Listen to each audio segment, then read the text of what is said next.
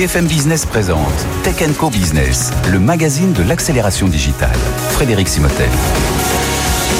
Bonjour, bienvenue dans Tech Co Business. On va beaucoup parler aujourd'hui d'Europe, de cybersécurité et d'intelligence artificielle. Dans un instant, je reçois Hugues Lemaire, le patron d'un fonds d'investissement. Il conseille aussi un autre fonds, Speed Invest. Et avec lui, on va parler d'IA, on va parler de la tech européenne, la deep tech au service euh, de la surveillance des réseaux. Eh bien, euh, c'est Nanocorp, c'est notre, notre start-up du jour. Et puis, on recevra François Barrault, le, le président du DigiWorld Institute, qui organise le 1er décembre sa grande journée sur les nouvelles technos, sur l'Europe, sur l'IA, la cybersécurité et bien entendu les télécoms. Deuxième partie d'émission, on va parler euh, de l'IA, de tout ce qui se passe en ce moment. Qu'est-ce que ça change pour les entreprises Vous savez, toutes ces aventures avec euh, OpenAI. Voilà, restez avec nous. C'est pendant une heure, c'est sur BFM Business.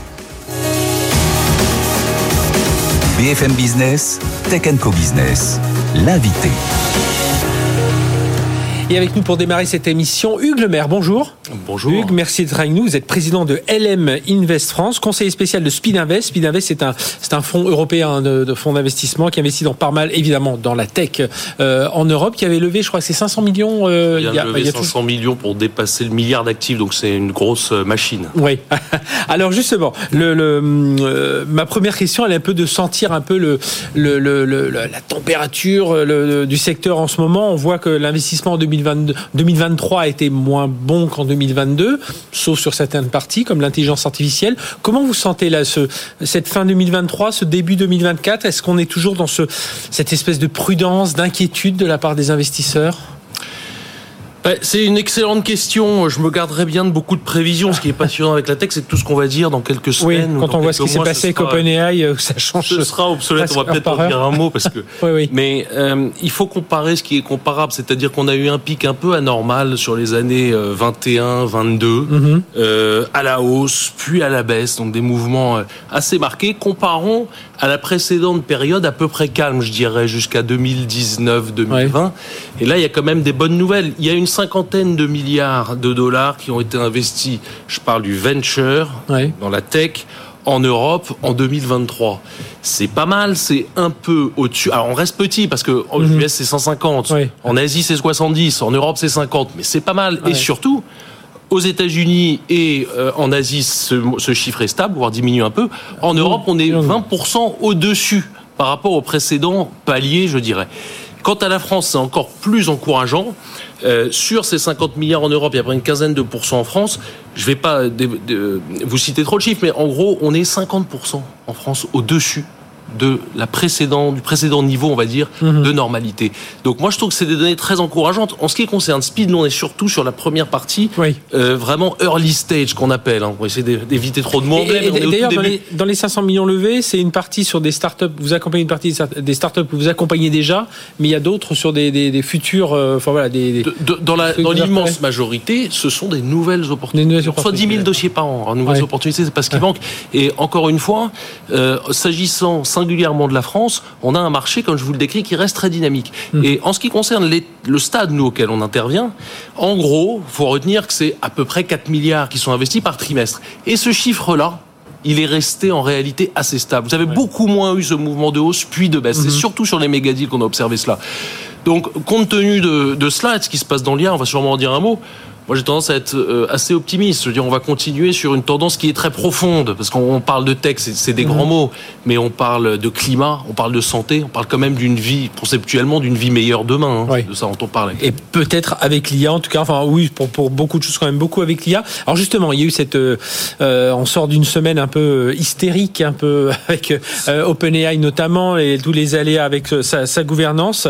Euh, comment vous voyez justement l'intelligence artificielle européenne? Parce que, alors, hasard des calendrier. On a vu Xavier Niel qui, euh, avec euh, Rodolphe Sadé et Eric Schmidt, l'ancien président de Google, ont investi 300 millions donc, dans ce euh, labo d'intelligence artificielle QTI il y a à peine une semaine. Et puis, bon, au même moment, on a toutes ces, sautes de gouvernance du côté OpenAI. Mais voilà, nous, Européens, on est plutôt bien placés. On est, en plus, nous, on a une bonne équipe de France, hein, des Mistral AI, des Gingface, même si les capitaux sont très américains, mais on a quand même des bons cerveaux en France. Ouais, écoutez, moi de savoir si Sam Altman a passé une bonne nuit oui. ou si Elon Musk s'est bien brossé les dents ce matin. Ou c'est j'ai euh, j'ai déjà assez à faire à la maison avec mes enfants. Franchement, ça n'a pas beaucoup d'intérêt. Je veux dire, capitalisons sur nos atouts -hmm. en France, en Europe. Regardez le comité qu'on a sur l'IA autour de la Première ministre. Ce sont des gens absolument formidables. On a les meilleurs mathématiciens au monde. Mm Spinavest, vient de, finir une étude sur l'état du marché en interrogeant 500 investisseurs en Europe et euh, notre partenaire américain qui s'appelle NIA, qui est un des plus vieux fonds de venture.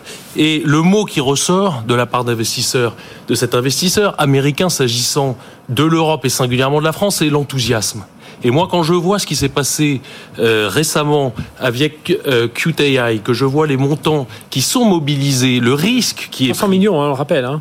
300 millions d'euros. C'est les risques qui sont pris parce qu'on est encore au balbutiement de cette techno. Donc avec tous les aléas que cela comporte, bah moi aussi je suis hyper enthousiaste. Alors vous mettez de grâce, évitons quelques pièges. Et alors, juste, vous, vous travaillez beaucoup à ces relations entre start-up, start et grandes entreprises euh, euh, aussi. Est-ce que euh, vous pensez que aux grandes entreprises un peu euh, bah, d'investir euh, plus massivement dans l'intelligence artificielle, un peu à l'image de ce qu'a montré Rodolphe Saadé avec euh, CMA CGM ben, c'est un acteur qui est très actif dans le domaine. Mhm. C'est effectivement, c'est la, la, majeure partie de notre temps, mais qu'est-ce qu'on fait en fait à nouveau pour, Évitons les grands mots, c'est-à-dire que nous, on prend des entreprises technologiques, elles ont un BP du coup un peu particulier, souvent elles perdent de l'argent, on les transformer en sociétés commerciales. Pour cela, il faut qu'elles vendent, et pour vendre, il faut s'adresser aux grands groupes qui vont le, réaliser ce qu'on appelle des proof of concept. Mhm puis éventuellement devenir cliente.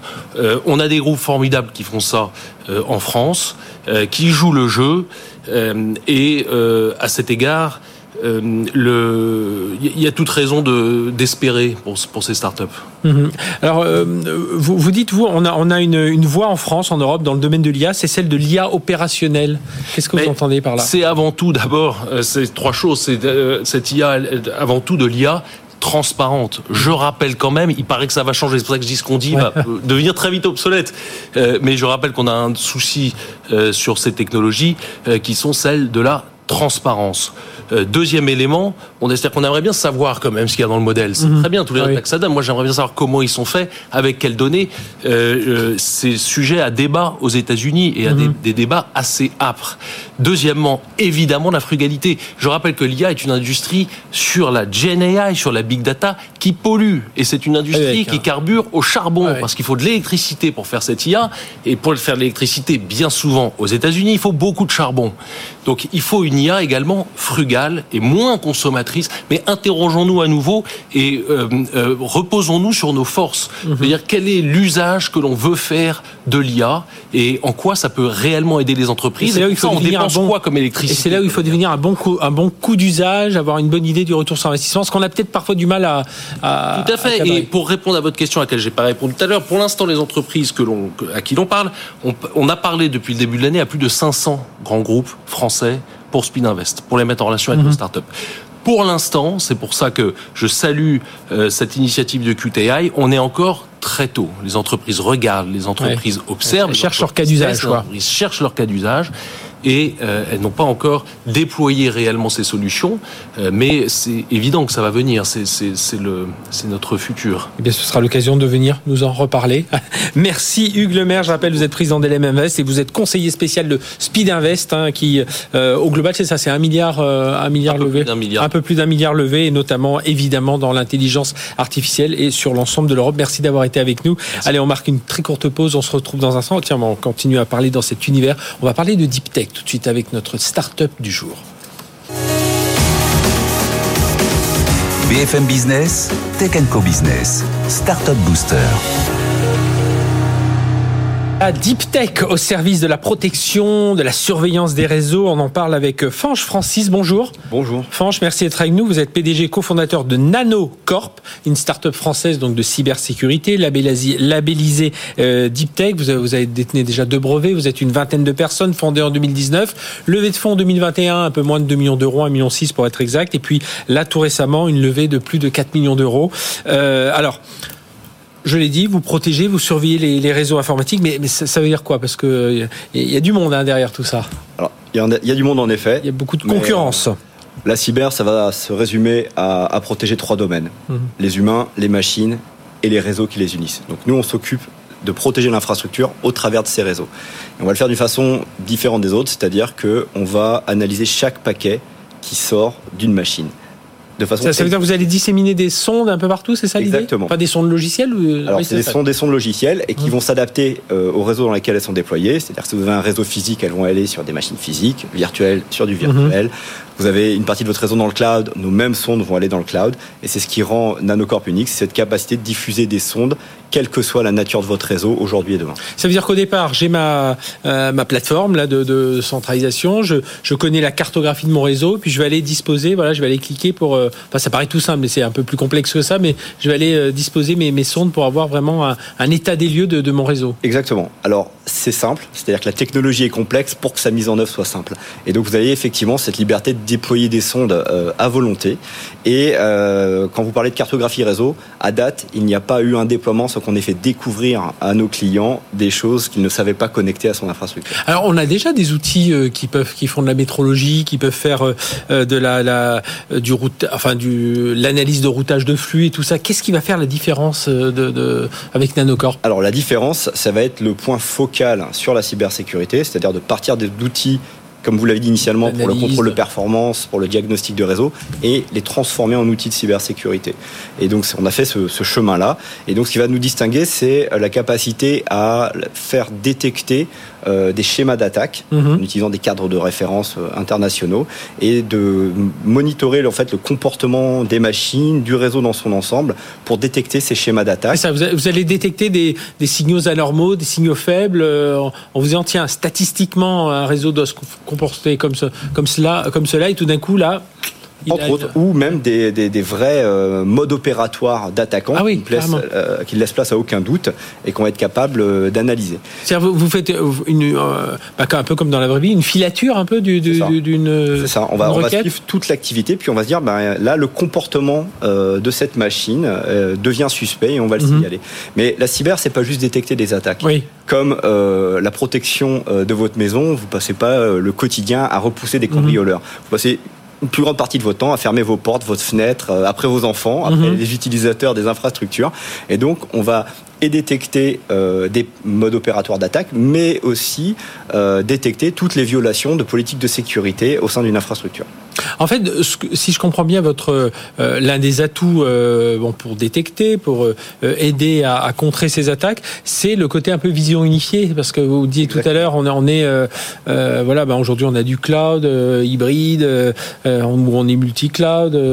enfin voilà, on a un peu tout ce genre d'infrastructure. On peut avoir du legacy, on a des gens à distance. Alors si on est international, on a euh, encore plus de, de, de disparité, une hétérogénéité de, euh, de, de, de réseau, enfin dans son infrastructure. Et vous, le but, c'est que vous ramenez tout sur une, une console et vous êtes capable de, de détecter tout ça. En, en général, les entreprises, euh, pour monitorer euh, et sécuriser leurs réseaux euh, qui sont de plus en plus hybrides, ils vont avoir entre 4 et 11 outils différents Oui. en fonction euh, du fait qu'ils soient, comme on l'a dit, euh, on-prem, dans le cloud, IT, OT. Eh bien, nous, on remplace ces outils de supervision par un seul et on garantit une, une visibilité unifiée à travers une solution unique. Euh, Aujourd'hui, ça veut dire que vous a- vous adressez plutôt à des grandes entreprises, enfin des entreprises qui sont très étendues, ou euh, ça peut être aussi euh, celle qui n'a qu'un seul site. C'est- les deux. On va pas les adresser de la même façon. Donc les, les grandes entreprises, on va, on va les, on va les traiter en direct parce qu'en général, elles vont avoir des, des réseaux et des problématiques complexes. Par contre, on a rendu la technologie euh, simple et le business model adapté pour être déployé auprès d'une PME. Par contre, mais là, on va travailler avec des partenaires, des prestataires de services de sécurité qu'on va équiper pour qu'ils puissent livrer le service euh, à ces PME. Euh, Aujourd'hui, justement, c'est ça. Vous vous adressez ces clients, qu'ils soient grands comptes ou PME, plutôt avec des plutôt avec des partenaires? Oui, tout comme fait. vous, êtes- une vingtaine de personnes, voilà, pour être Exactement. présent, euh, euh. Exactement. C'est-à-dire que les seuls clients qu'on va traiter en direct, c'est ceux qui disposent d'une d'une équipe sécurité et une équipe réseau déjà en interne. À partir du moment où ces services sont externalisés, nous on passe également par les prestataires de services. en- en fait, oui, c'est ça. C'est les prestataires de services qui, qui utilisent votre outil pour euh, apporter ben, un service supplémentaire euh, à, à leurs clients. Euh, Aujourd'hui, on parle beaucoup, évidemment, d'intelligence artificielle. J'imagine que votre outil euh, en, en est, en est doté. Alors, je crois que dans la, dans la société, donc je l'ai dit tout à l'heure, une vingtaine de personnes, c'est des doctorants, enfin voilà, c'est des, des as de la cyber, de la, de, de la cybersécurité, oui, mais de l'IA aussi. Alors on a ouais, effectivement trois, trois domaines, le domaine du réseau, de la sécurité informatique et de l'intelligence artificielle, avec euh, des data scientists qui, euh, qui mettent en place des modèles euh, d'apprentissage pour pouvoir détecter euh, le plus rapidement Ouais. et le plus précisément possible les anomalies. Ce sont eux qui créent ces modèles un peu de filature et dire tiens quand on quand on voit ça ressortir, là il y a une même des modèles euh, plus, plus simples d'être capable de reconnaître une machine pour ce qu'elle est alors qu'elle est inconnue de l'utilisateur. Au- Aujourd'hui, sur le, le marché français, enfin, ça- enfin, vous avez beaucoup d'opportunités, de, enfin, de potentiel de marché aujourd'hui en France? Oui, c'est un marché qui est, qui est grandissant. La cybersécurité, comme toute activité, n'échappe pas euh, au phénomène de mode. Mhm. Donc, euh, il y a eu un là, temps pour ça- un autre outil qui s'appelle les Endpoint Detection and. Response. Tout le monde s'en est équipé depuis plusieurs années. Les EDR. et- exactement. etc. Et là, maintenant, arrive le temps des euh, NDR, Network Detection and Response, dont on, dont on est des représentants. Et ça veut dire que, parce que là aussi, pour se développer, et on le voit dans d'autres boîtes de cyber, c'est les États-Unis qui est un peu bah, l'Eldorado attendu, enfin comme, comme depuis des siècles. Mais euh, là, aujourd'hui, vous, êtes- vous êtes en train de regarder aussi, j'imagine? Alors, la, notre particularité, qui nous distingue un peu des autres startups de cybersécurité française, c'est que notre premier client est américain. D'accord. Donc, on a Et c'est dans quel domaine? un grand opérateur euh, de l'accès Internet global qui a 30 euh, points de présence dans le monde et qui nous fait confiance pour détecter des anomalies réseau qui sont des attaques cyber, des DDoS, euh, plus rapidement que les autres solutions sur le marché. L'étape suivante pour euh, Nanocorp, c'est quoi? C'est de- alors poursuivre évidemment son développement, mais c'est s'implanter plus fortement aux, aux États-Unis, c'est embaucher euh, encore plus de deux, fois plus de monde? Alors, on va déjà commencer à s'implanter plus fortement en Europe. Oui. Euh, dans le tour qu'on vient de faire, on a, on a un VC allemand qui nous 4 accompagne. millions d'euros, enfin 4,2 millions d'euros, rappelons-le. Qui, euh, qui nous ouvre un accès privilégié euh, sur le marché allemand. Donc ça va être notre euh, point focal euh, des prochains mois avant de retourner euh, plus en force aux États-Unis. Voilà, donc le marché allemand, la prochaine cible de Nanocorp. Merci Fanche Francis d'être venu parler de tout ça. Vous êtes PDG et cofondateur de Nanocorp, qui des sondes logiciels qui sont sur vos infrastructures réseau et qui non seulement détectent un peu tous ces signaux faibles d'attaque euh, euh, ou de défaillance, mais qui euh, euh, travaillent aussi à, à enfin pas à réparer, mais à, corriger, à, contrer voilà ces cyberattaques. Merci d'avoir été avec nous. Allez, on, on vous quitte et dans un instant on retrouve. euh, On, va parler aussi euh, cybersécurité. Ce sera le, le 1er novembre hein, à Paris, à l'hôtel Potoki, avec le DigiWorld Institute qui organise son grand sommet 2023. On en parle avec François. Barraud, c'est tout de suite sur BFM Business. BFM Business, Tech Co Business, la chronique expert. La chronique expert, c'est avec François Barraud. Bonjour. Bonjour François, Frédéric. merci d'être avec nous, président du DigiWorld Institute, euh, et puis euh, longue carrière dans évidemment dans dans les télécoms, dans l'intelligence artificielle. Je crois que la première fois, j'étais dit ça, euh, c'était en 82 que vous aviez commencé à programmer euh, sur l'intelligence artificielle. Euh, et puis là, ben, le DigiWorld Institute qui organise, alors c'est le 1er décembre, toute une, une après-midi. Alors il y a plein d'ateliers en tous les sens. Il faut aller sur le site du DigiWorld pour vous expliquer tout ça, parce qu'il y a cette journée qui est un peu centrale, mais il y a des ateliers euh, un peu un peu tous les jours disséminés sur toutes ces technologies. Sera le, en tout cas le 1er décembre à l'hôtel Potoki à Paris, qui est un lieu magnifique. Euh, L'après-midi, alors il y aura des Christelle Delman, patron de patronne d'Orange, il y aura Valérie Pécresse, il y aura des politiques, des, des chercheurs, euh, et on va parler. Alors le titre, c'est plaidoyer pour une Europe numérique 2030-2050, IA générative, cybersécurité, réindustrialisation 5.0. Quel nouveau chapitre pour l'Europe? Et alors là, ça tombe pile. Enfin. C'est vrai que l'actualité tech est riche, mais alors cette semaine, elle est encore plus riche. On voit que l'IA, et cette année est encore plus riche avec ce, ce- cette- ce futur anniversaire de ChatGPT là dans, dans quelques jours. Euh, bah, on le fêtera d'ailleurs les un an euh, pendant pendant euh, le- ce sommet du DigiWorld. Euh, L'IA est en train de rebattre les cartes. hein. Oui, en effet, Frédéric. on- juste un mot, on fête le 46e, la 46e édition. Déjà. Et 46 ans dans le digital, c'est 3000 ans dans le monde Oui, normal. Et on tient bon, on est très heureux. On a adapté le, on a adapté- le format. En fait, on s'intéresse au temps long, 2030, et au temps très long, 2050. Donc là, on est dans le quantique. Donc, alors, on s'intéresse. Le quantique, ça va être un peu avant. Je pense qu'on sera en 2028. Oui. Et on, on se pose la question est-ce que la technologie va sauver l'Europe, la rendre plus forte? Et on approche ça d'une manière très holistique. Pas uniquement technologique, mais Mhm. social, bien sûr, géopolitique, économique. Et on a réuni, euh, comme vous le citiez, euh, des, des personnes très très différentes. Oui, il y a des chercheurs, des dirigeants de- Absolument. de- d'entreprises télécom, il y a des dirigeants aussi de, de, de, de, euh, de start-up. Euh, euh, pour- vous, justement, euh, il y a quand même quelque chose qui est en train de se passer avec cette IA générative, là. Écoutez, j'ai passé une semaine à Stanford il y a 15 jours. Je suis Ouais. revenu un peu Ébloui.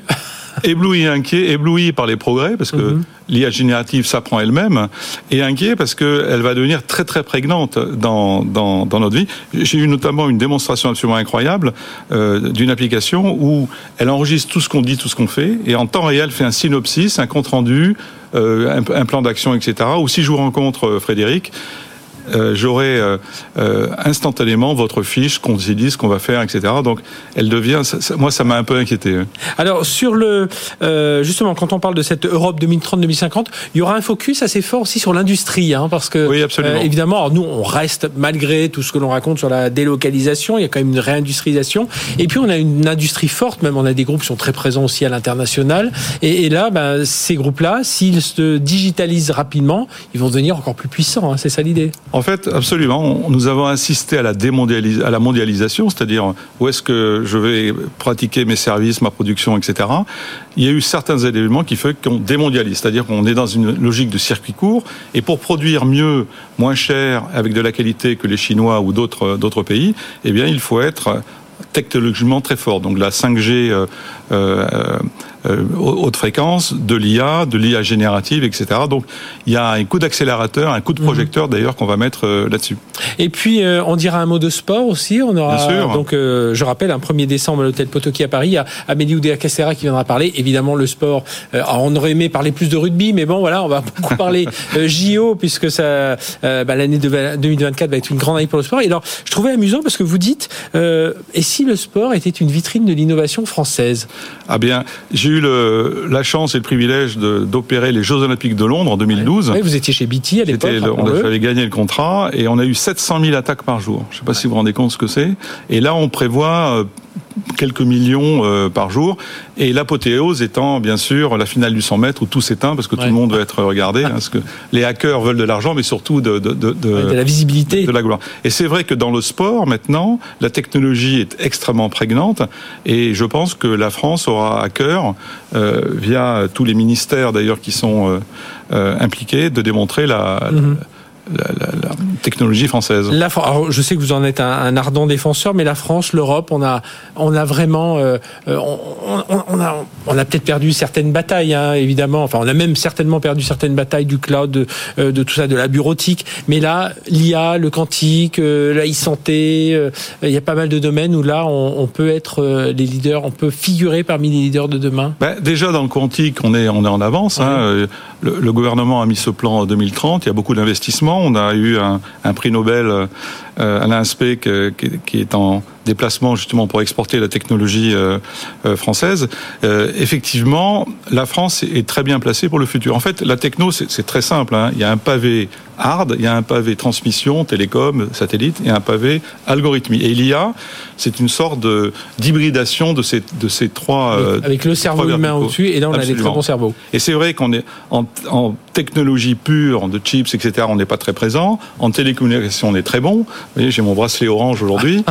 Euh, et en algorithmie, c'est là où la puissance, euh, le brainware, comme, comme on- l'appelle, euh, français, en informatique, en développement, en, en maths, est très fort. Donc on a vraiment une carte à jouer en hybridant des technologies aujourd'hui qui ne sont pas hybridées. La prochaine révolution, pour moi, ça sera le quantique. Mhm. Hein, C'est-à-dire qu'on est passé de l'analogique au 0,1. L'analogique, c'est des sinusoïdes. Ouais. 0,1, c'est binaire. Et le quantique, c'est les photons, la lumière. On va se rapprocher, en fait, des phénomènes naturels. C'est plus puissant, ça consomme moins d'énergie.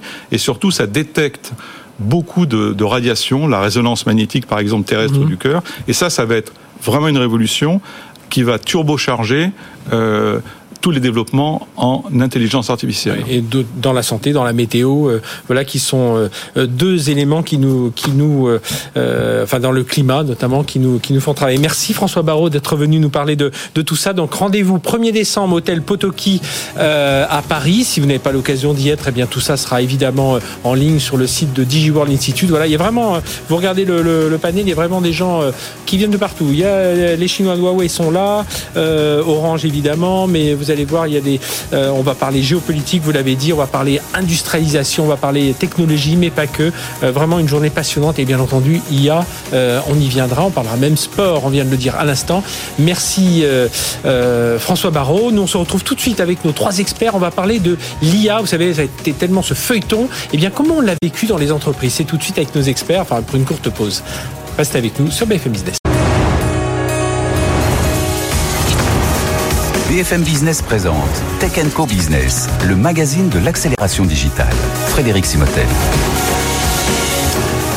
Intelligence artificielle, pourra-t-on détrôner Microsoft? C'est presque le thème de ce, de ce débat. On va reparler bien entendu de l'actualité qui a bousculé cette semaine le monde de, l'intelligence artificielle. Et puis, bah, c'est l'occasion de revenir un peu sur les grandes tendances intelligence artificielle pour vous, hein, les entreprises, euh, comprendre un peu euh, vers où il faut aller, pourquoi il faut y aller, comment euh, y aller, mais en partant un peu de toute cette actualité un peu, un peu dingue hein, que l'on a eu ces, ces derniers jours. Je vous le rappelle, hein, OpenAI, que je, ne vous, que je ne vous présente plus, qui va fêter les un an de son euh, chat GPT, enfin les un an de la sortie publique de son chat GPT dans, dans quelques jours, le 30 novembre, c'était devenu l'emblème de l'IA générative avec Sam Altman que l'on voyait partout. Il est même venu à Paris, euh, voilà, parler de, de, cette IA générative. Et puis tout d'un coup, il est viré euh, tout simplement par visioconférence. Euh, et puis quelques jours après, on apprend que Microsoft, qui était un actionnaire d'OpenAI, euh, va le l'embaucher. Et puis le lendemain, eh bien non, le conseil d'administration d'OpenAI change et Sam Altman se retrouve, devinez où, chez OpenAI. Donc voilà, il y a tout un, c'est du fait d'eau que l'on a vécu en direct. On aurait préféré sans doute, eux auraient préféré que ça se déroule dans leur dans leur couloir avec des portes qui claquent et tout ça, mais non, ça s'est fait au grand jour. Euh, on a pu suivre ça heure par heure. On va en parler avec nos invités. Je vous les présente tout de suite. Chadi Antouche, bonjour. Bonjour. Vous êtes partenaire euh, AI et spécialisé sur l'AI et la data chez Wavestone. Jérôme Alzac, bonjour. Bonjour. Directeur de l'innovation chez Micropole et Vincent Champin. Bonjour Vincent. Bonjour. Merci d'être avec nous, senior exécutif, vice-président chez Framatome, donc en charge notamment du, du digital et membre du, euh, du COMEX. Euh, un feuilleton un peu fou. Hein. Euh, on espère que, puisqu'on enregistre cette émission quelques heures avant la diffusion, on espère que d'ici là, ça tout n'aura pas tout n'aura pas été bouleversé. Mais euh, qu'est-ce qu'on peut dire? Parce que je trouvais, euh, Chadi, que dans tout ce qui s'est passé, on a parlé de Microsoft, on a parlé d'OpenAI, bien entendu, on a un peu moins parlé des concurrents, mais ils étaient un peu moins concernés là, sauf s'ils avaient recruté des gens de chez OpenAI. Mais il y a un absent, c'est les entreprises, voilà, parce que j'imagine que cette semaine, il y a des entreprises qui s'étaient engagées euh, de façon plus forte. Alors avec Microsoft, pas trop de risques, mais avec euh, euh, OpenAI, elles ont dû se dire oula, mon investissement, qu'est-ce qui va devenir? C'est vrai que OpenAI se targue d'avoir dans sa clientèle 80 ou 90% du Fortune 500. Donc, c'est sûr que les entreprises et les grandes entreprises en particulier ont été très attirées par OpenAI. Et c'est sûr qu'une saga comme celle-là pose des questions à ces entreprises sur la viabilité, sur la stabilité, sur la résilience euh, mhm. euh, d'un tel fournisseur. C'est sûr que, que ça pose des questions. Ça explique également la réaction de Microsoft et de Satya Nadella, qui dans toute cette histoire a été un petit peu la force tranquille et la force d'équilibre. Puis la force manipulatrice aussi un peu sans doute. Hein. Probablement en, forçant les uns et les autres. Même si c'est pas lui qui a viré l'un, qui, l'a rembauché, mais enfin voilà, il a su euh, habilement jouer de, tous ces effets. En tout cas, si vous écoutez euh, par exemple ces dernières interviews, la position de Satya Nadella est toujours d'amener euh, une continuité. C'est-à-dire, euh, même, même quand on l'interroge sur euh, les revirements, les changements, et euh, il est licencié, puis vous le recrutez, puis il retourne, quelque part, ce qu'il répond, c'est c'est simple, où qu'il soit, Sam Altman travaille avec Microsoft. Mhm. quoi qu'il se passe avec OpenAI, nous sommes engagés dans ce partenariat. Donc quelque part, Microsoft essaye d'amener cette assise et cet équilibre euh, parce qu'ils sont conscients justement que les entreprises n'aiment pas du tout cette instabilité. Mhm. Euh, Jérôme Malzac, OpenAI sera un peu fragilisé, c'est-à-dire je me mets toujours un peu sous l'angle des entreprises, d'entreprises qui nous écoutent, la euh, française, qui a utilisé, se dit tiens, est-ce que j'ai misé sur le bon cheval Est-ce qu'il fallait pas attendre un peu Quoi qu'on on dit, et nous les premiers ici on dit il faut aller vite, il faut foncer. Alors s'il n'y avait pas eu ce revirement de dernière minute, je pense qu'effectivement OpenAI aurait probablement été un petit peu fragilisé. le fait que Sam Altman revienne. Voilà, le fait que Sam Altman revienne et, et, Greg Brockman également. Mhm. oui, le président, oui. Et les développeurs qui avaient menacé de partir. Euh, certains étaient partis et, et, plus de 500. Hein, il, y a, il, y a, 700 personnes sur OpenAI. je crois. Voilà, et, plus de 500 qui avaient dit bon, nous, s'il si, s'en va, on s'en va aussi. Oui, tout à fait. Non, je pense que euh, ce revirement de dernière minute fait qu'ils sont renforcés, au contraire. Mhm. euh, Microsoft est le grand gagnant, je pense, parce qu'ils renforcent leur place euh, et leur et leur pouvoir au sein d'OpenAI. Ils sont pas encore au board, mais je pense que ça ne devrait tarder. On parle de 9 personnes pour le moment. Mhm. Hein. Le board n'est pas encore complet. Ils ont 49% de l'entreprise voilà, ils, les font tourner sur Azure, ils ont quelques moyens de pression. Je pense, je, pense que, et, ce sera encore d'autant plus vrai euh, après ce petit épisode. Euh, moi, ce que je retiens malgré tout, euh, pour les clients qui justement ont basé leur business principalement sur les IA génératives, mhm. c'est le fait que on, voit bien qu'en quelques heures, quelques jours, une structure comme OpenAI peut entièrement vaciller. et si Microsoft avait dû reprendre tous les développeurs, reconstruire une, une, équipe de développement, il y aurait forcément eu des turbulences plus importantes que ce qu'on a vu euh, pendant, depuis une semaine.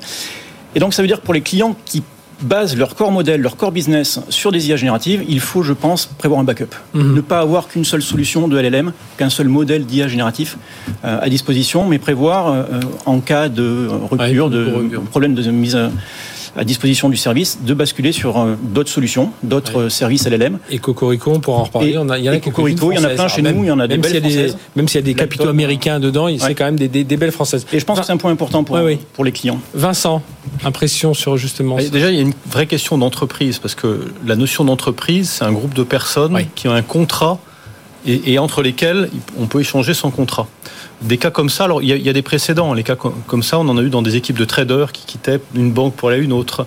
On en a eu dans le domaine des médias. En fait, c'est des business de stars. Donc là, on a un business de stars. Alors c'est vrai qu'on a fait un aller-retour comme ça. Bon courage au prochain qui va négocier les salaires des équipes de chat GPT. Parce que là, en fait, quand on gère une entreprise, ce qu'on essaie de faire en général, c'est qu'il n'y a aucun salarié qui puisse se barrer avec le fonds de commerce. Et là, ben, on, voit que l'objectif n'est pas rempli. Donc ça montre effectivement un problème de maturité dans l'entreprise. Et du coup, pour les clients, ça peut amener des questions. Derrière, en fait, le vrai débat qu'il y a, ça reste le débat entre l'open source et le propriétaire. Donc à l'intérieur du propriétaire, on voit que Microsoft a marqué un point. En même temps, on ouvrait un laboratoire euh, d'IA open source en France, 200 millions. Quand vous lisez le mémo qui a fuité de Google, ils pensent, et je pense aussi, qu'in fine, c'est l'open source qui va gagner. Donc, on voit un combat, mais peut-être que c'est pas le vrai combat. Le vrai combat, il se joue un peu en arrière-boutique et c'est le plus important pour nous. Mhm. Et c'est vrai que dans le monde de l'open source, ce, ce, système très hiérarchique dont on dépend d'une personne n'arrive pas. Les origines de l'Internet, c'est un système d'échange de paquets qui est telle que si on enlève un bout, ça continue à fonctionner. Bon, on voit qu'aujourd'hui, le modèle ChatGPT, il passe pas ce test. Oui.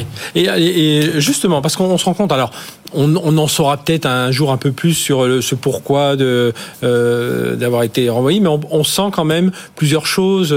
Il y en a qui voulaient aller plus vers le commerce, les, les anciens administrateurs d'OpenAI un peu moins, mais je pense qu'il y, y, a certains qui ont une vision euh, plus très éthique, euh, voire même parfois très angoissante de, de l'IA, alors que Sam Altman, il fait plutôt de partie de l'école Lequin, euh, euh, on, est, on va rassurer avec l'IA, donc il y avait ces divergences. Et je pense que oui, ce que vient de soulever euh, Vincent est assez juste, hein, Jérôme, sur cette partie open source VS contre la, partie fermée. Hein. Capital, je pense, surtout encore une fois pour les entreprises dont le, la stratégie est basée sur ce type de, de technologie.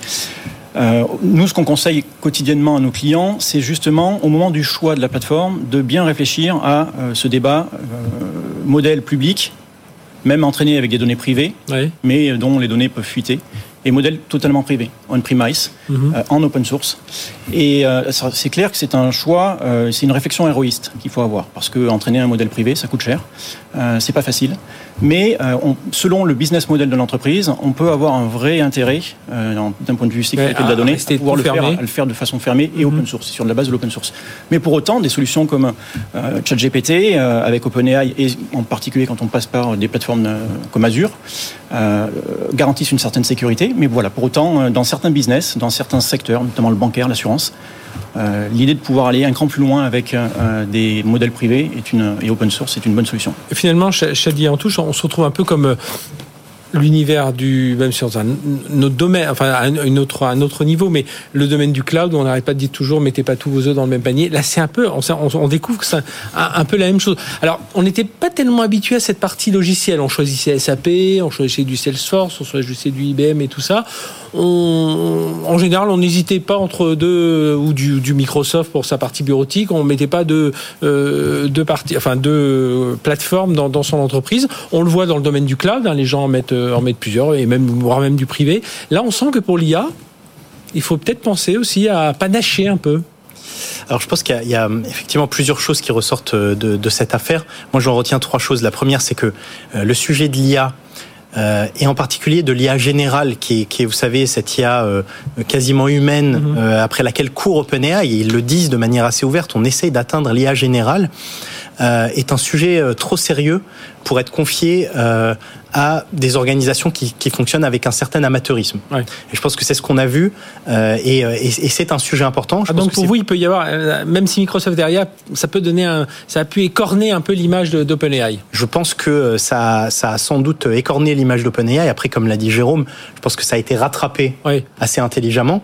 Euh, mais finalement, comme le disait Vincent, les initiatives, notamment l'initiative de messieurs Niel, Saadé et Schmitt, euh, a pour vocation de dire ne, dépendons pas d'algorithmes développés par d'autres euh, et, ne refaisons peut-être pas les mêmes erreurs qu'on a faites euh, avec, les clouds en perdant une certaine euh, souveraineté, euh, comme c'est à la mode de le dire. Je pense que Microsoft en sort définitivement renforcé et a mhm. joué à nouveau un bon coup et Satya Nadella a été salué de manière vraiment unanime sur le sujet. Je pense qu'il s'est énervé quand il a reçu le premier communiqué qu'il a pris que l'autre est parti. Là, je pense qu'il a dû changer de, de ton, mais pourtant quelqu'un d'assez calme. Mais oui, après, c'est vrai qu'il a bien su manœuvrer. Et, et après, moi, je, je trouve, si, si, on prend un pas, un, si on fait un pas de côté, je trouve que ça a aussi remis de manière assez surprenante le réseau X Twitter, ex-Twitter, au centre euh, qui était euh, en fait euh, un petit peu en, perte. cette semaine, ils ont perdu beaucoup d'annonceurs publicitaires suite aux phrases d'Elon Musk. Et on a tout suivi sur Twitter. Tout était sur Twitter. Et c'était incontournable. Et en fait, on n'avait pas vu ça depuis un certain moment. Il fallait être sur Twitter. Les gens étaient sur Twitter toute la semaine. Ça, vous avez raison. On l'a relevé il y a, enfin, il y a quelques jours dans, dans, dans, Tech Co, le soir dans la quotidienne, hein, de 20h à 21h30 avec François Sorel. On a relevé ça effectivement, que ça n'avait communiqué que sur Twitter. Hein, c'est vrai que sur ce point de vue-là. Vincent ce qu'il faut comprendre, en fait, derrière ça, il y a l'opposition en apparence entre deux catégories. Les boomers, ceux qui pensent qu'il faut accompagner le développement de, l'IA, et les doomers, ceux qui pensent qu'on va à une catastrophe et qu'il faut réguler. En fait, si on regarde de plus près, c'est plus compliqué que ça, parce qu'on a des doomers mal intentionnés. C'est des gens qui disent on va vers la catastrophe parce qu'ils ont déjà un modèle propriétaire et ils veulent bloquer les développements de l'open source. On a des doomers bien intentionnés. Eux, ils veulent sauver le monde de l'IA on a des boomers bien intentionnés. Là, c'est Yann Lequin. Eux, ils veulent sauver le monde avec l'IA. Donc plus d'IA pour sauver le monde. Et puis il y a des boomers euh, mal intentionnés, c'est-à-dire qu'ils veulent développer, mais pour faire du fric. Et donc on a l'impression qu'il y a les bons et les méchants, et en fait derrière c'est un peu plus compliqué. Et en fait le clivage principal mhm. qu'on retrouve derrière, c'est entre l'open source et le propriétaire. Et ça c'est un, clivage qui est vieux comme le digital, vieux comme l'internet. Ah oui, non non mais je, suis assez d'accord avec ça parce que c'est vrai qu'on voit euh, on, voit pas franchement deux écoles, enfin les méchants, les, les, gentils, euh, mais on voit toutes les questions que ça, pose. Et puis on voit que jusqu'à un niveau élevé dans une entreprise aussi en vue que que OpenAI, eh bien euh, ça peut clasher quoi. C'est ça, Jérôme Malzac. Oui, ça peut clasher. Moi, ce que je retiens malgré tout, c'est euh, de cet épisode, en tout cas, pour refaire le lien avec, avec les entreprises, c'est la puissance de la parole collective. Euh, vous imaginez 95% des employés qui disent si euh, Sam Altman et Greg Brockman ne reviennent pas, on démissionne. Ça, ça, montre à quel point ils ont avec mes actions qui perdent aussi un coup. Probablement, probablement. peut-être. Mais, mais voilà. Il y a là dans, la, dans la prise de décision. Surtout jeunes, ils entendent de, de encore. Il y a vraiment cette, cette confiance en la vision qu'apportent ces deux hommes euh, dans la trajectoire de la société. Et, pour tout, alors, enfin, ce que je veux dire par là, c'est que le leadership finalement dans une entreprise, notamment dans l'entreprise de tech, mhm. est un élément euh, qui n'est pas simplement corrélé à la trajectoire, à la prise de décision, c'est aussi euh, un élément important sur la capacité à embarquer les gens et à les, les faire, les faire croire en une trajectoire bien particulière, une stratégie bien particulière. D'ailleurs, bien fait euh, Beaucoup faisaient le parallèle avec Steve Jobs, mais à l'époque, Steve Jobs, personne n'avait suivi. Hein. Et même globalement, ils étaient plutôt contents qu'il s'en aille, hein, le nouveau DG. Et puis, bon, après, quelques années plus tard, euh, tout avait changé. Je pense qu'après l'iPhone, il aurait dit je pars.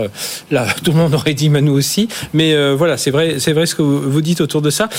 Qu'est-ce qu'on on retient aussi euh, ce qui est fou, c'est que tout ça s'est déroulé aussi en une semaine et finalement, je trouve que quelque part, il y a une image aussi par rapport à ces technologies qui vont extrêmement vite. Même là, même pour virer, rembaucher les gens, ça allait aussi vite. on, est, on est quand même. Et alors, tiens, je m'adresse à l'industriel. Euh, quand on est sur des temps longs, euh, on, on, voit un peu tout ça qui bouge euh, assez vite. Alors, bon là, c'est, enfin, c'est pas anecdotique, mais c'est un peu. Je, je, vulgarise un peu avec ce, ce, ce, cette pièce à la Fedo, mais on voit quand même, ça va tellement vite en un an, ce, ce. Mm.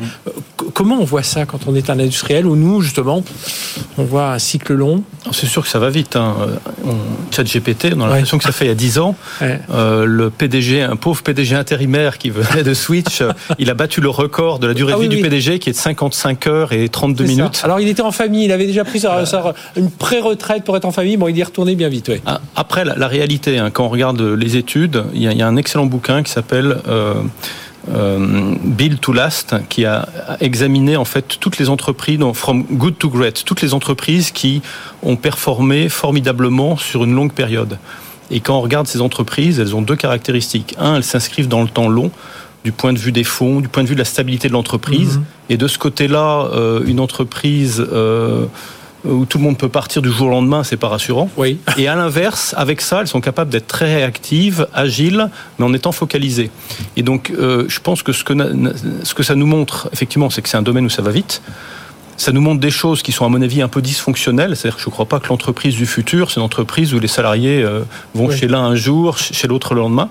Mmh. Euh, en revanche, ça rappelle, euh, et c'est un peu paradoxal, que bah, toutes ces constructions, on parle de machines, de GPU, de microprocesseurs, derrière, ça reste quand même des aventures humaines, et c'est une adhésion, même, j'allais dire, même l'amour, ou en tout cas le désir des salariés de suivre l'entreprise, qui peut du jour au lendemain ruiner un investisseur. Ah oui. Alors, euh, si, on regarde, en, vous voulez rajouter quelque chose Oui, peut-être juste sur, cette partie. Euh, je pense que ce qui est, ce qui est remarquable également, c'est le fait que euh, lorsqu'on assiste à des révolutions telles que les, les, IA génératives aujourd'hui, qui pour moi c'est l'équivalent de la révolution industrielle, mhm. on est face à évidemment une accélération temporelle des technologies. Ça va très vite. Moi, j'explique ça aussi parce qu'il y a énormément de collaboration entre start-up laboratoires de recherche et euh, entreprises privées. C'est ce à quoi on assiste sur l'IA générative. Ça allait très vite en très peu de temps, des modèles qui sortent tous les jours euh, sur la base de l'open source. C'est parce qu'il y a cette, euh, mutualisation et cette fusion entre ces trois typologies entreprises, laboratoires de recherche, entreprises mhm. privées, laboratoires de recherche et, et start-up. Et, et, ça aide à cette accélération phénoménale. Je pense qu'il y a un deuxième point également, c'est que les entreprises ont vraiment compris l'intérêt business de l'utilisation de l'IA générative. Et donc elles poussent encore plus. Elles sont encore plus demandeuses. Euh, les cas d'usage fourmillent énormément et ce qui fait que l'ensemble s'accélère, hein.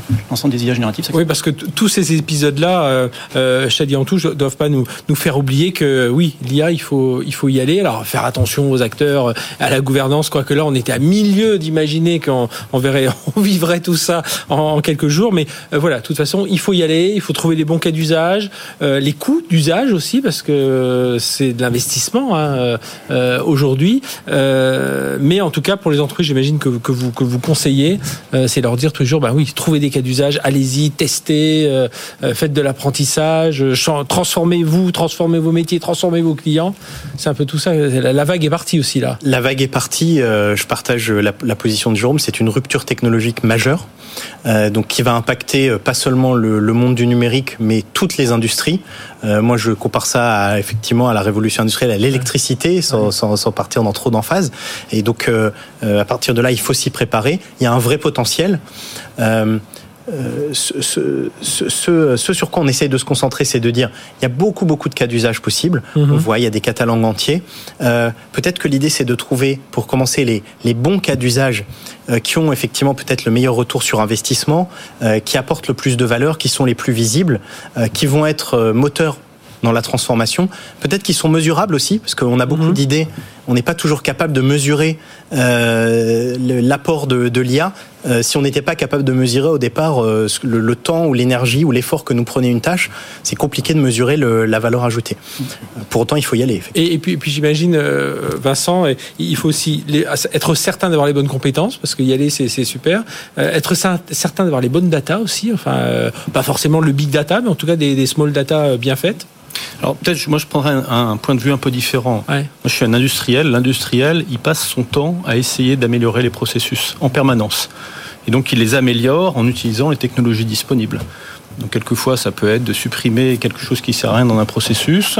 Une autre fois, ça va être d'utiliser une machine plus moderne. L'IA en fait partie. Donc de ce point de vue-là, l'IA va pas changer la démarche. La mmh. démarche, c'est ce qu'on appelle la démarche de digital performance. C'est des bons processus outillés par des outils efficaces et en fait l'optimisation conjointe des flux de matière et des flux de données. Donc l'IA rajoute quelque chose dans la boîte à outils, un, outil important, mais ça change pas la méthode. Si on fait que l'outil sans comprendre le processus, ça marche pas. Donc les équipes de digital performance qu'on a, on a recruté essentiellement des personnes qui ont des expériences en usine, de processus, qu'on épaule après sur le digital. Si on avait mis des purs informaticiens, ben, la partie processus, flux de matière, ils savent pas la faire. Mhm. Donc ça, c'est un premier point. Le deuxième point, c'est que euh, on voit effectivement des, tas d'améliorations et on les segmente en deux catégories.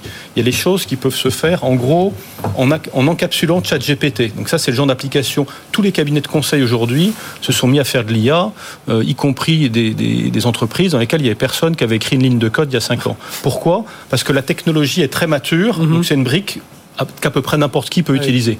Donc ces choses-là, nous on fait plutôt sur du développement en interne, ou alors on prend des choses sur étagère. Typiquement les notes de frais processées de façon automatique, Concur propose l'option, on va rien faire de nouveau, on la récupère. On a une application qui s'appelle Job Genie, on donne quatre mots de clé, ça sort la feuille de, la feuille de poste dans euh, toutes les langues qu'on veut dans le monde. Ça c'est un développement qui a été fait en quelques jours avec les tests et la production, c'était prêt en une semaine.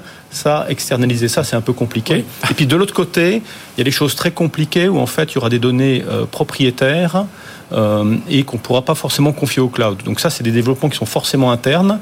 Et autant la barre du premier, c'est n'importe qui qui sait faire du développement, une heure pour une quelques heures pour une démo, une semaine pour, un, pour quelque chose qui fonctionne. Dans l'autre catégorie, c'est plusieurs centaines de milliers d'euros pour l'entraînement, euh, quelques mois voire quelques trimestres, et, plutôt pour des acteurs mhm. qui ont une capacité technique importante. Et entre les deux, en fonction de, la répartition et du niveau de compétences d'entreprise, elles vont jouer sur l'un ou l'autre, se faire plus ou moins aider. Donc tout le monde va y aller, mais celui qui va... Enfin, on a tous connu les vagues, hein, le blockchain, euh, l'internet. Celui qui se dit euh, la technologie seule va driver le monde, euh, bah, il lui arrivera la même chose que les vice-présidents internet qui étaient entrés dans les bords de toutes les boîtes en 2000. Mhm. En 2010, il en restait plus beaucoup. En revanche, aujourd'hui, tous les directeurs commerciaux vendent sur Internet et celui qui ne sait pas le faire a, des problèmes. Et donc la technologie s'est infusée vraiment par capillarité. Donc pour moi, l'industrie, ça change pas. La boîte à outils, elle évolue. Et puis, et, justement, là, alors, il y a ce côté un peu plus entre guillemets facile hein, d'intégrer la géniale, même au niveau des codeurs, hein, on le voit ça. Il y, a ce, il y, a ce, vrai côté démocratisation euh, et même démocratisation du digital d'une façon générale. Là, là où les gens avaient du mal à, à voir ce que c'était, alors que l'IA, oui, mais que même que le digital, là, tout d'un coup, on l'a testé un peu chez soi, puis au bureau, on s'est dit, mais tiens, ça peut m'améliorer, tiens, ça va m'aider pour euh, gérer mes mails, ça va m'aider pour euh, gérer mon, mon, ma réunion, tout c'est ce qui a fait l'explosion de l'utilisation de ChatGPT, hein. c'est de, le, rendre euh, accessible au grand public et que tout le monde s'aperçoive de la puissance que ça représente. Je suis entièrement d'accord avec vous, avec votre vision, Vincent, sur le côté boîte à outils. Faire de l'IA générative pour, pour de l'IA générative, ça n'a aucun sens. Mm-hmm. Il faut le voir comme une boîte à outils qui vient euh, aider, euh, qui vient améliorer les processus, qui vient rendre de l'efficacité, hein, qui vient aider à créer aussi. et ce sont des projets qui sont métiers avant tout avant d'être des projets technologiques. Euh, c'est des projets qui sont vraiment en lien avec la stratégie business des entreprises. Mhm. C'est ce qui fait aussi, encore une fois, que ça se développe euh, à, une telle allure. Et euh, alors après, il faut éviter les pièges euh, que représente l'IA générative. Il y en a. Et, il faut savoir les maîtriser. Les, mais, données, la, enfin la source des données, enfin tout, ça. L'hallucination, le fait que voilà, comment est-ce qu'on va entraîner son modèle Encore une fois, quel type de modèle pour minimiser cette mhm. hallucination Le fait qu'il y a aussi un impact environnemental à prendre en ah compte, ne pas l'utiliser n'importe comment et pour n'importe quoi. Parfois, je le vois. Euh, et c'est, euh, mais c'est entièrement d'accord avec, avec vous, Vincent. C'est d'abord un projet euh, métier, un projet business, avant d'être un, projet technologique. Et c'est une boîte à outils. Chadi, en touche. Il y, a, y, a, une autre composante qui est la composante réglementaire qui a été un petit peu masquée cette, cette semaine par cette saga OpenAI, puisque vous savez qu'il y, a du rififi à Bruxelles sur les, Act, voilà, qui était en bonne voie pour que les trilogues, en particulier ceux de début décembre, se, décembre se passent bien et que la loi aille vers le vote. Et qui est plutôt dans une situation de, blocage aujourd'hui. Alors ça, ça évolue mmh. au quotidien, mais puisqu'il y a, il y a une, en fait un désaccord fondamental entre les différentes parties, le Parlement, la Commission, le, le, Conseil, sur la manière de réglementer l'IA. Parce qu'en fait, le, le principe de la loi était de dire on va réglementer le risque apporté par les, les, intelligences artificielles, c'est-à-dire au regard du risque que pose le type d'intelligence artificielle que vous développez, euh, qu'il soit faible, moyen, haut. En fait, euh, vous avez un certain nombre de contraintes, mhm. voire c'est interdit pour certains cas. Là où un certain nombre d'acteurs demandent aujourd'hui de réguler les modèles de fondation, les fameux LLM, euh, et donc de réguler la technologie. Et finalement, euh, nous, on se pose la question de la pertinence de vouloir réguler une technologie. C'est un petit peu comme si vous vouliez réguler un langage de programmation euh, et pas euh, ce qu'on en fait, et pas le, les logiciels qu'on développe avec. Et donc il y a, y, a, y a, un peu un blocage, et en même temps, euh, les, les, pays veulent se protéger effectivement mmh. contre de, de gros acteurs très puissants. On doit aller vite dans l'innovation. Et en même temps, il faut aller vite, surtout dans une loi qui se veut pro-innovation. Donc ça a été un petit peu occulté cette semaine, mais c'est un sujet qui va revenir sur le devant de la scène. Eh bien, merci, messieurs. Chadi Antouche de chez Wavestone, Jérôme Malzac de Micropole et Vincent Champin, Framatome. Merci infiniment d'être venu débattre. Je vous conseille, hein, si vous avez manqué, rater le début, regardez le, le replay de ce débat qui passionnant. On a vraiment vu euh, sous un autre angle euh, cette, euh, voilà, cet épisode OpenAI, cet épisode de l'histoire de l'intelligence artificielle générative, en tout cas qui est toute jeune. Hein. ChatGPT va fêter ses un an là, dans, donc, enfin c'est un an de sortie officielle dans, dans quelques jours. Merci à tous les trois, c'était vraiment passionnant. On, on, se retrouve la semaine prochaine, même heure, même endroit. D'ici là, excellente semaine. N'oubliez pas la newsletter. Abonnez-vous, la newsletter cybersécurité. On parle de tous ces sujets évidemment chaque mercredi et vous la retrouvez sur le site de BFM bfmbusiness.fr. Excellente semaine sur bfmbusiness.com, pardon. Excellente semaine sur BFM Business.